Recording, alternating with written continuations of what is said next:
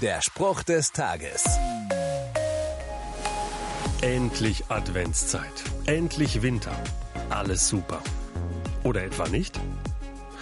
Naja, so manchen bedrückt die dunkle Jahreszeit auch. Kennst du das? Vielleicht ist gerade noch ein Schicksalsschlag dazugekommen. Wie tröstlich ist es, dass wir einen Gott haben, der uns kennt und uns durch schwere Zeiten trägt. Macht jemand von euch Schweres durch, dann bete er.